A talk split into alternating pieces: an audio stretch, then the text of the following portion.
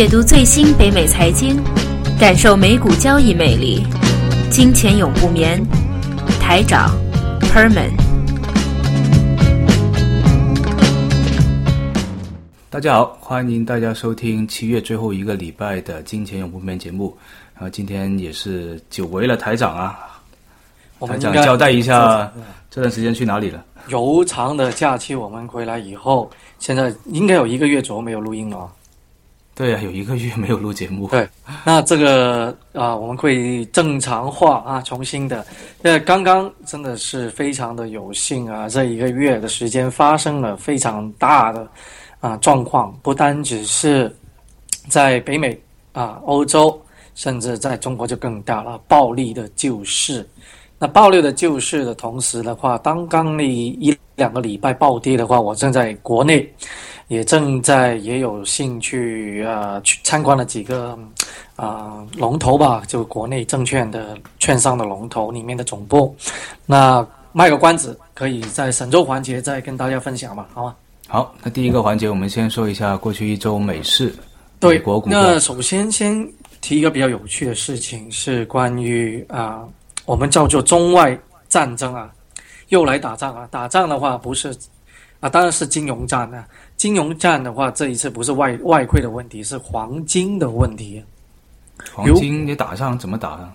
因为其实是很简单啊，一个就是外面的市场，就是说北美就比较唱好这黄金啊，开始唱好黄金，在没有啊，在过去一周没有暴跌之前，其实是唱好的。就是说啊，如果是大家是有一些投资组合，那应该要增加在黄金方面的那个比重。打个比方，如果你是黄金的公司啊，或者是一些呃跟黄金有关系的一些投资板块，都是应该可以值得考虑来增持的，因为他们是觉得第一个美元美汇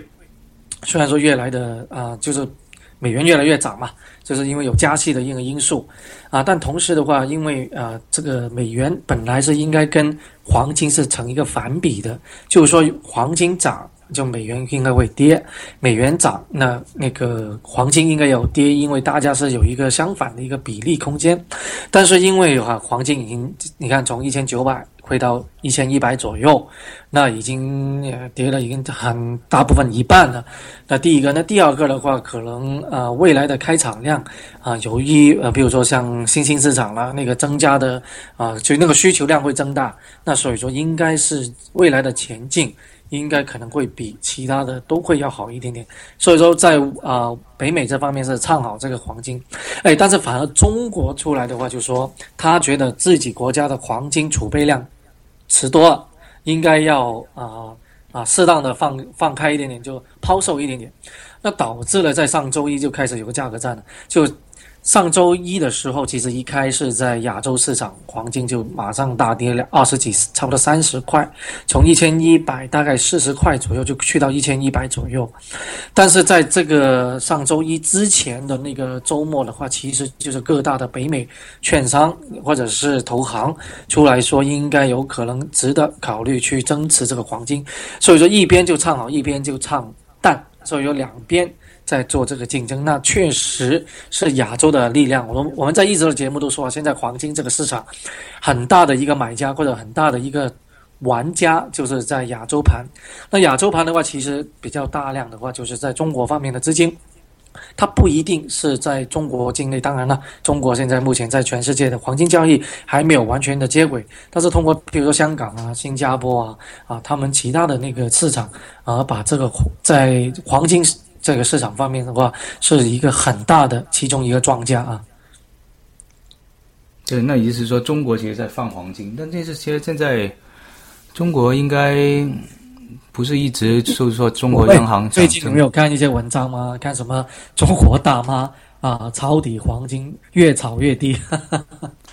哦，这抄底黄金越抄越低。对，其实是。如果大家还记得在两年前的话，当时黄金从一千九一直夸夸夸下来，当时候印度印度政府是大力的一个呃进了黄金在一千二百五十左右，其实中国政府都有啊大量的持有是大概一千三百，当时候就出现了中国大妈出来救这个黄金了。啊买这个便宜，对一千三百的时候，其实说真的，他们的购买力在全世界范围以内真的是微不足道。对，因为黄金市场其实体现在期货上面嘛。嗯，期货的话，肯定是用了很多呃金融的杠杆的手段在里面的嘛。肯定的。嗯，那黄金的其实黄金的跌势是应该的，为什么呢？因为都说了，美元现在越来越强势啊，强势是因为回复它正常的地位，因为它。过去十年是弱势，现在是正常化。正常化以后，美元，如果你作为投资者，一直都说美元，你持有美元以后，你可以做各样各类型的投资。但是如果你持有黄金的话，你只能够等它升值，它在产生投资收益方面是比美元是不可能比较的。所以在美元比较强势的持情况底下，大家都持有，都选择去买这个美元。所以说，美元不断的强势的话，应该黄金的趋势是慢慢的下滑。那只是说现在已经到了一个，其实一千一百块已经到了几乎是在金融海啸以后，大概二零零九年左右的水平的了。就在因为这个在二零零九年的那个啊，我们说说那个嗯黄金的潮就从一千大概一千块左右去到一千九百，这个奇迹的话是由百兰克。做起来的，那他做的其实一个很简单的道理是，当时他是大量的贬值美元来救这个市场，啊，所以说来救这个市场，美国的金融系统导致了大家就把避险就去到黄金，所以才把黄金从一千一千块左右就炒到了一千九百，那所以说你看啊，我们等一下那个其实神州环节一定要说一个这个这个题目叫做暴力的救市，暴力的救市。绝对不是中国的专利啊，在美国已经不知用了多少次的暴力救市。对，但其实还是不同一个层次了，因为美国的暴力救市还还是归在就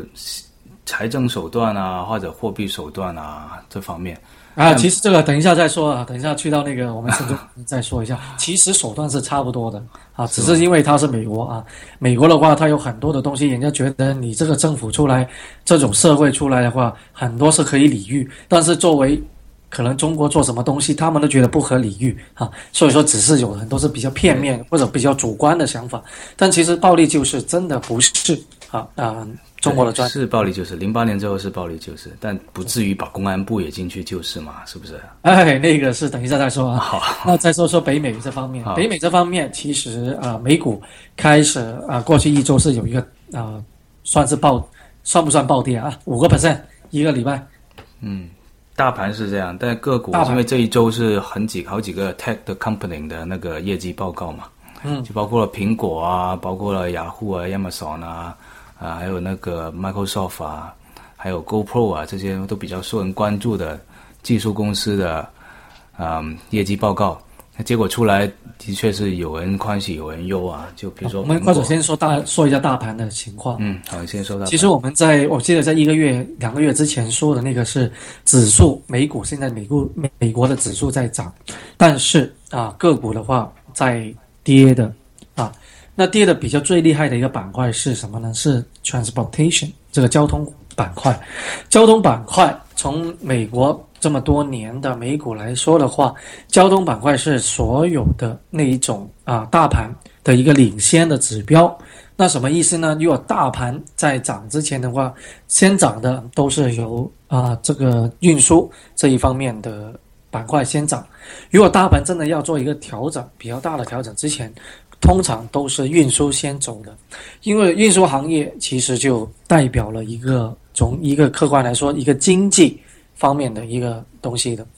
因为经济好啊，大家可能如果从个人的消费者就经常去旅行啊，因为北美的人是这样子，经常去旅行啊啊。那如果是经济好，当然要去消费。那去消费的话，自然它的运输方面也从而也会有一个获利，因为你需要货品的流通。还有需要其他的一些物流方面的配套，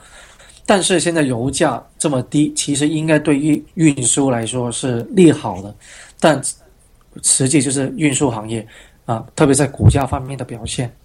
强差人意啊，强差人意，我们就觉得可能真的从这个指标性来说的话啊，会不会美股真的已经到了一个比较啊瓶颈的地方，应该。在零九年以后，因为一直的上涨，是不是哈有一个适当的调整这样子出来啊？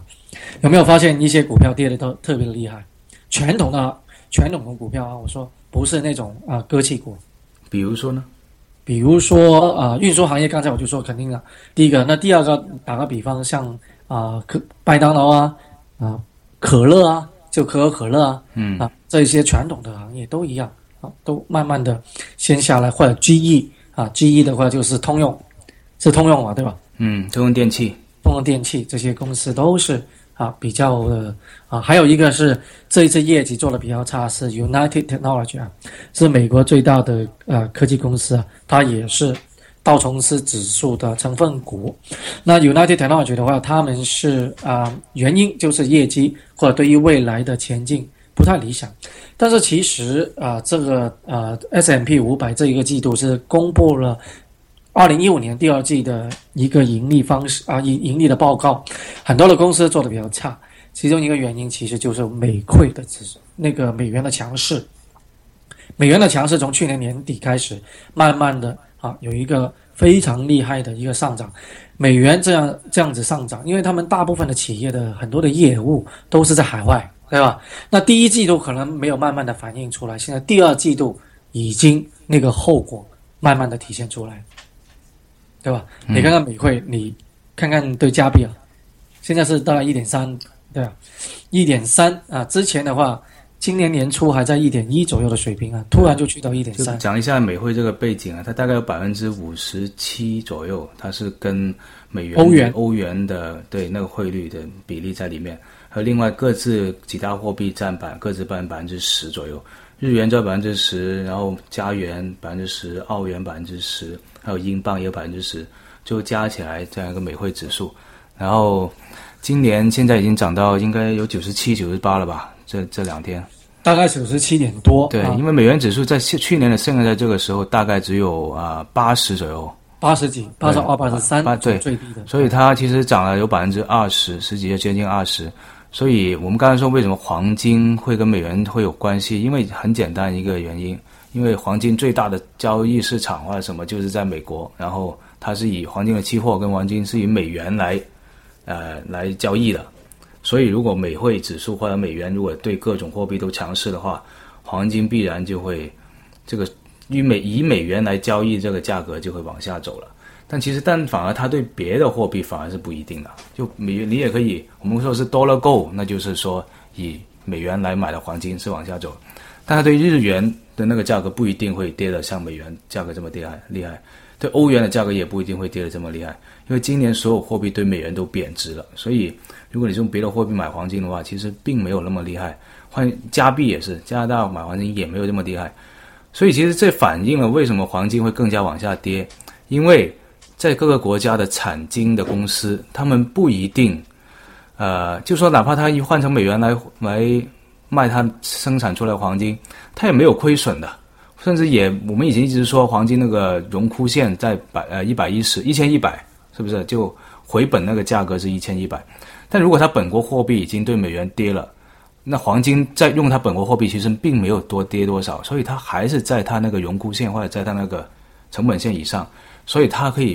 放手让黄金继续跌，就对美元的价格继续跌，但对它自己本国货币并没有跌太多。那所以产生黄产黄金的几个国家，比如说澳大利亚、加拿大这些国家，也是产黄金的大国。那他们自然，所以也也会就让这个黄金美元的这个 dollar go 会往下走，对它影响并不是很大。所以为什么黄金 dollar go 会继续往下走？因为美元的强势，还有因为。各个产金国，他们的货币本身也在走弱，所以他们 OK 了，对这个他们是无无所谓的，反正反反正。所以现在过来过一千也是指日可待了，是不是？啊，很难说，现在很难说。啊，现在因为最重要是一些呃北美的公司的话啊，都在唱啊开始唱好啊，应该要增增加比重啊。但是的话就啊，亚洲现在是中国在啊，觉得持有黄金就太多，所以现在可能在这个外啊金融市场方面或者期货市场上面，现在在角力，大家互相的在在有一些呃战争可以打一下吧。但就算黄金有回调。啊，就是反反弹一下都是短期性的，因为趋势还是向下的，这是真的啊。因为美元如果加息的情况底下的话，可能美汇指数在长期有一个比较长的时间以内，还是继续的走强的情况底下，肯定黄黄金没有一个比较啊好的日子过吧？对，通常美国的经济好，黄金就往下走。对对，OK，或者说说那几个呃公司吧，业绩做的最好，先说那一个是亚马逊 Amazon，股价竟然。上涨了十七个 percent，对，如果你从那个股价来说更厉害，七十几块啊，一夜之间暴升了七十几块。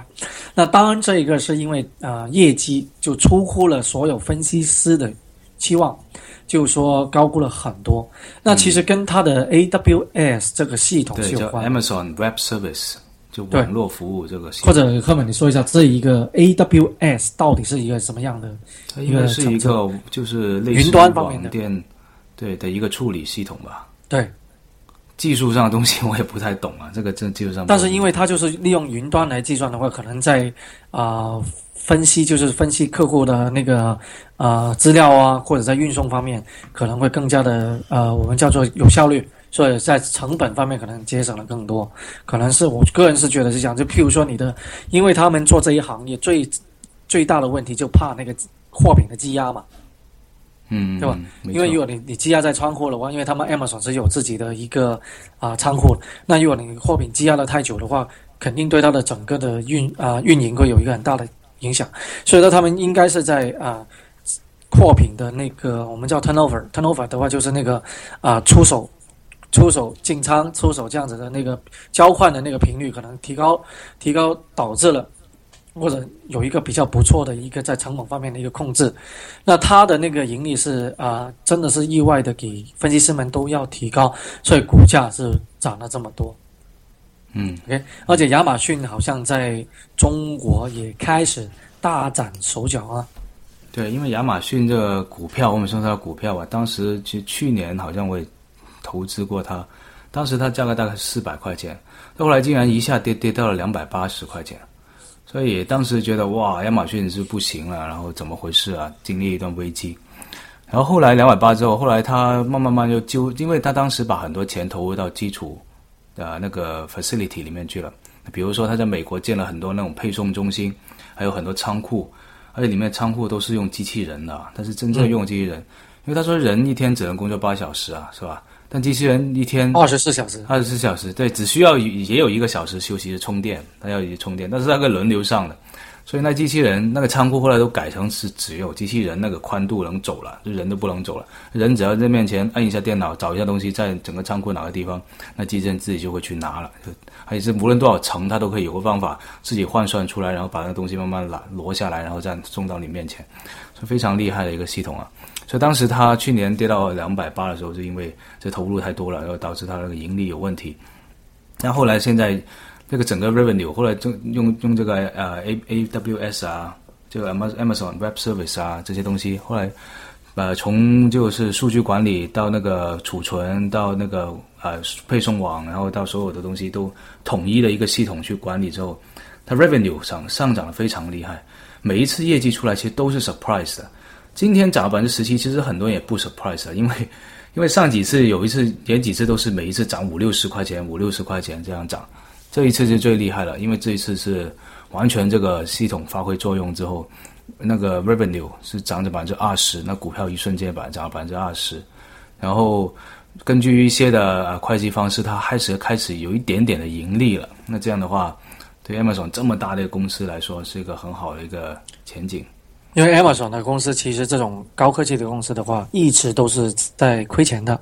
但是你亏钱无所谓，因为它的理念、它的主导以后在市场上面的主导性都是不可忽略的。而且今天来说，今天的价格市值已经超越了全世界最大的零售商沃尔玛，就沃尔玛。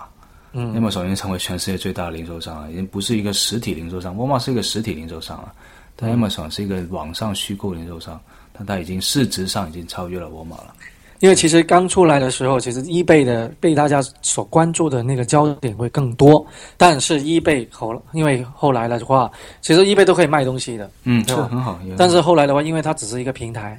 啊，嗯平台的话，它嗯也呃在整个的理念方面的话，好像都没有太其他的新的服务或新的东西出来，给更多的吸引大家的眼球。哎那反而这种提供平台性的话，现在大家这近这几年肯定都是阿里巴巴，对，没错。对，所以说你你看，当时在中国也是跟阿里巴巴竞争，最后也对进不过阿里巴巴。对，呃，肯啊，这个是有特殊性的了。你所有外国的东西去到中国都没有中国的企业够争竞争嗯，这是它的特殊性。但是无论无论怎么说的话，是现在这个呃网网啊、呃、平台性的可能是阿里巴巴啊、占的那个啊。大家的市场上面比重比较多。那如果是零售商，现在 online 这种零售商的话，就是亚马逊。那然后啊、当然了啊、实体啊、到底以后怎么去做？因为现在像中国腾讯啊，他们有一些呃叫做虚拟的啊试衣试试衣间呢，就是什么意思？你说如果你在阿里巴巴上面买东西，在淘宝上面买东西，你怕买回来的衣服不合适。那这样子的话，你就可以把你个人的数据、身材啊各方面东西输入电脑，让它让电脑来帮你分析到底这个衣服合不合适，那你就免去了不用担心说买回来然后就不合适的这一个的担忧啊。所以说 这方面的话，以后这个虚拟的这个啊试衣间啊啊，当然现在虚呃试衣间这个词很很流行啊，那我是反 啊，好吧好试衣间啊，对试衣间现在是很流行这个词。对我。刚刚想说，我会觉得试衣间是不会退出市场的，因为试衣间始终有试衣间的作用。你说是什么作用？对，这个这个不要说了，但是的话，如果先说一个，因为以后什么都是虚拟，那虚拟试衣间你买衣服的话，不用不用担心它回来不不不合身嘛，对吧？马上的话，你把你的数据放进去就可以了。但是的话，呃，目前还是有进一代的一进一步的呃技术上面的那个那个更新啊、但是无论怎么样，虚拟现在网络上面真的是一个趋势。啊，实体店，我们看到我们身边的一些实体店的话，越越关的越多啊啊！嗯现在比较流行的就有那种叫 Outlet 啊，Outlet 就是那种叫折折扣店折扣店，啊，只剩下折扣店是最后最受欢迎，因为它够便宜啊。但其实的话，一般啊，其他的实体店的话，真的比较麻烦了。对，我但我觉得实体店它最终会走向一个体验式的一个场所，而不是说一个最终成交易的场所。对对，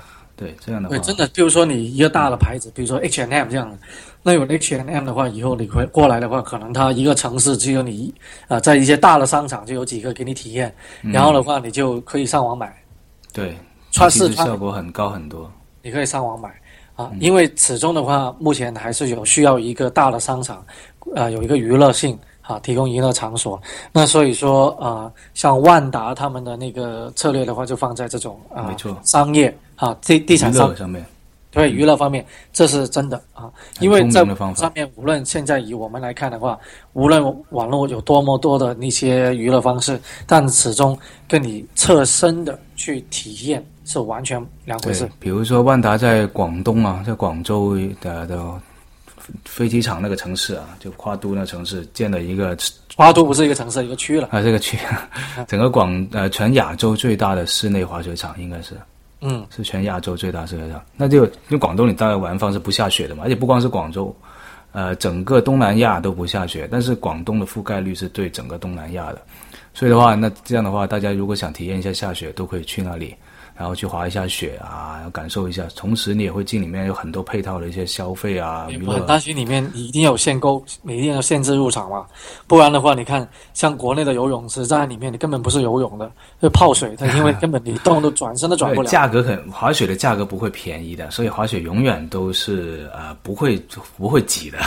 就走走高端高大上路线对。对对嗯。但是光是看也是很好看一个风景，而且室内滑雪场的确也是很少见，除了日本比较多，就好像上上海也有一个，呃，所以也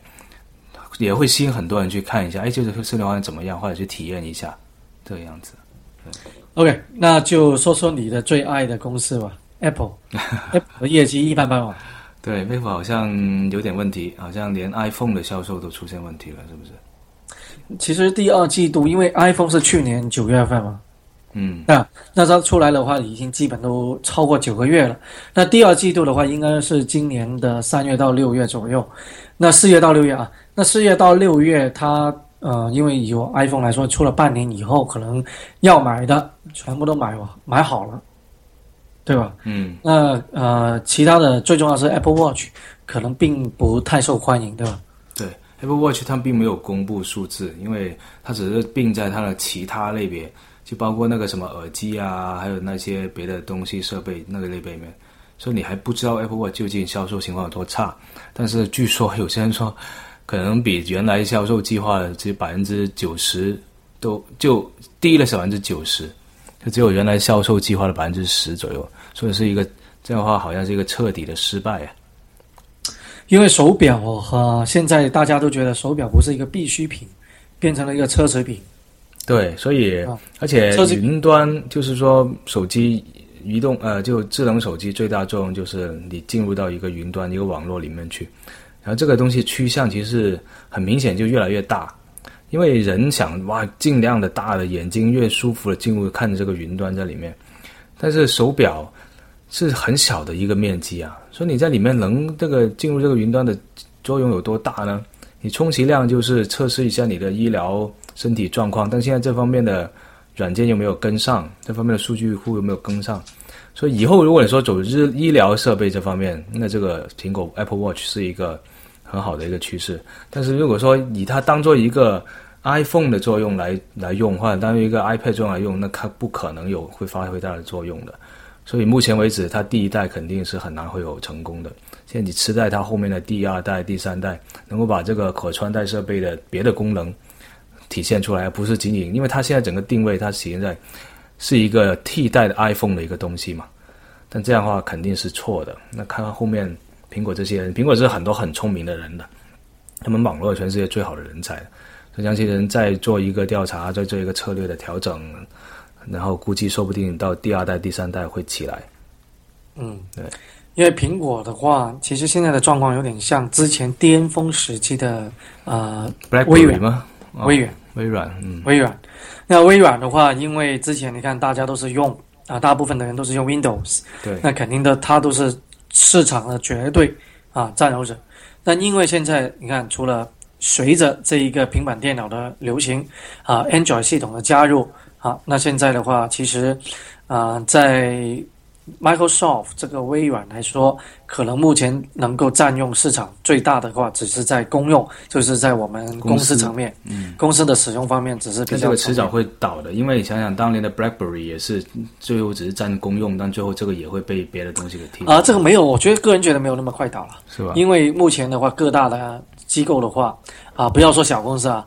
只要中型企业以上，或者是大型企业或者国家公务员机构，全世界的话都是还是用啊这个 Windows 系统对，所以啊，苹果的话是不行的啊。对，苹苹果系统是目前是在啊个人方面，就是家用层面是啊占了很大的一个 market share，、但是如果从公司层面，因为公司消费才是最厉害的嘛。对，对吧？对所以说就目前还好，因为他看看他自己的定位吧。其实啊，但无论怎嗯，你说对，但但是其实啦，比如说一个从技术层面来说，其实 i iOS 啊的系统，它编起来整个，如果从技术层面，有很多专家告诉我了，他们说它是比 Microsoft 的苹果那呃呃那个 Windows 系统是更加合理的一个操作系统啊。具体怎么样很复杂，这是另外一回事。只不过当时是 Microsoft 切入市场切入的比较好，比较成功，所以他就当时就挤开了苹果。但其实如果从技术上、科技上，还有将来整个潜力怎么发挥起来，其实是苹果系统是更加啊、会有潜，就更加好的、更加合理的一个系统。Microsoft 并不是。然后第二个，我觉得说就是说，其实现在 Microsoft 虽然说已经衰落了，但它的那个 P/E 值啊，市盈率还是比苹果要高，它大概有十九左右吧，苹果只有十六的，一直都只有。嗯，是因为苹果是比较依赖于它又人家觉得这种卖手机的公司始终市盈率不会很高，就像当年 BlackBerry 一样不会很高，所以一直都是这样低估了一个价值。我觉得是被低估了一个价值，它比 Microsoft 还低，这个很难理解啊。Microsoft 就只有一个单一的苹果系呃那个 Windows 系统，已经而且在正在衰亡当中了。那这个你要看，可能是一个期望的问题啊。就大家可能期望这个苹果应该是越来越做越好，但事实出来的财报啊方面的话啊，有时候就令人大失的大大掉眼镜啊。或者像你看它的那个啊苹果手苹果的那个手表。Apple Watch，嗯，那其实呃，大家当时候的那个 expectation，那个期望性是很高的，但后来为什么出来以后，往往是呃不行的话，那作为投资者肯定要谨慎，因为现在说真的，机构投资者对苹果，我想不会在这个时候会考虑啊，因为苹果已经是作为整个呃商业的周期来说，已经是在顶峰的了。呃，我反而觉得没到，因为它其实还有很多发展的潜力。而且你看它整个苹果的发展，它其实现在只是到了第一次，所以它需要不是第一次，就最近有一点点的一个回调。就是你不能不可能永远靠手机啊、手表啊那些电脑啊，你要有新的东西出来啊。对，但是他手上还有很多的筹码可以打出来的。那比如说最简单一个问题，最简单就他有钱啊，哪要出现新的东西、新的公司、新的竞争者，他可以买下来。是不是这是第一个？然后第二个，其实我是说，它整个发展起来，它到现在只只是刚刚开始，会每一次经常都会发生一点点的一些怀疑，在对他一个怀疑，但是并没有影响他整个的发展。这他整个股票啊，公司的业绩、股票发展，过去十年基本上是以一个啊一个奇迹或者一个一个以壮举的这样一个形式在发展的，所以。不可能，这种东西不可能在瞬间就垮掉的。就是它，因为它也越来越多元了，它覆盖的东西其实也越来越多元了。它是个软件公司，它并不是一个硬件公司，所以它是软件加硬件，肯定是。只不过硬件会更加抢眼球，因为它的产品产品做的真的是非常好，就控 quality control 做的很有很好，产品的 design 做的很好。同时，苹果公司本身的所有的整个 financial engineering 也做的非常好，所以导致它股票啊、公司啊都在往上走。那只不过现在目前面对挑战，挑战是机遇啊，我或者是瓶颈，我们就说到一个瓶颈，对，会会突破。然后我觉得这反而是一个好买入的好时机，对，因为三星已经更惨了，三星面对的问题比苹果更。三星真的，呃，它现在出的电话跟苹果差不多贵，对。价格是差不多，而且它低端市场又被中国的市场抢掉，中国的手机就华为啊、小米啊抢了很多很多。那它现在有个接班人的问题，三星其实未来面对的问题比苹果更加惨。它只要出现一点问题，苹果就会抢它的市场，所以又可以它最重要是用那没有自己的系统嘛，它是用 Android。你用 Android 的话，就代表公开的系统，每个人都可以用。对，你如果你要比呃。呃，性价比就是说差不多的质量，但中国的手机永远比你便宜很多。对，中国是割血卖血式的，它也会可以强力的市场占有占有率的。对，所以其实这华为在欧洲都是华为是非常的流行的。没错，华为打很成功的打入了欧洲的市场。现在连小米在美国开始，业内的人开始都越来越关注了。嗯嗯，OK，好，第一节差不多。好。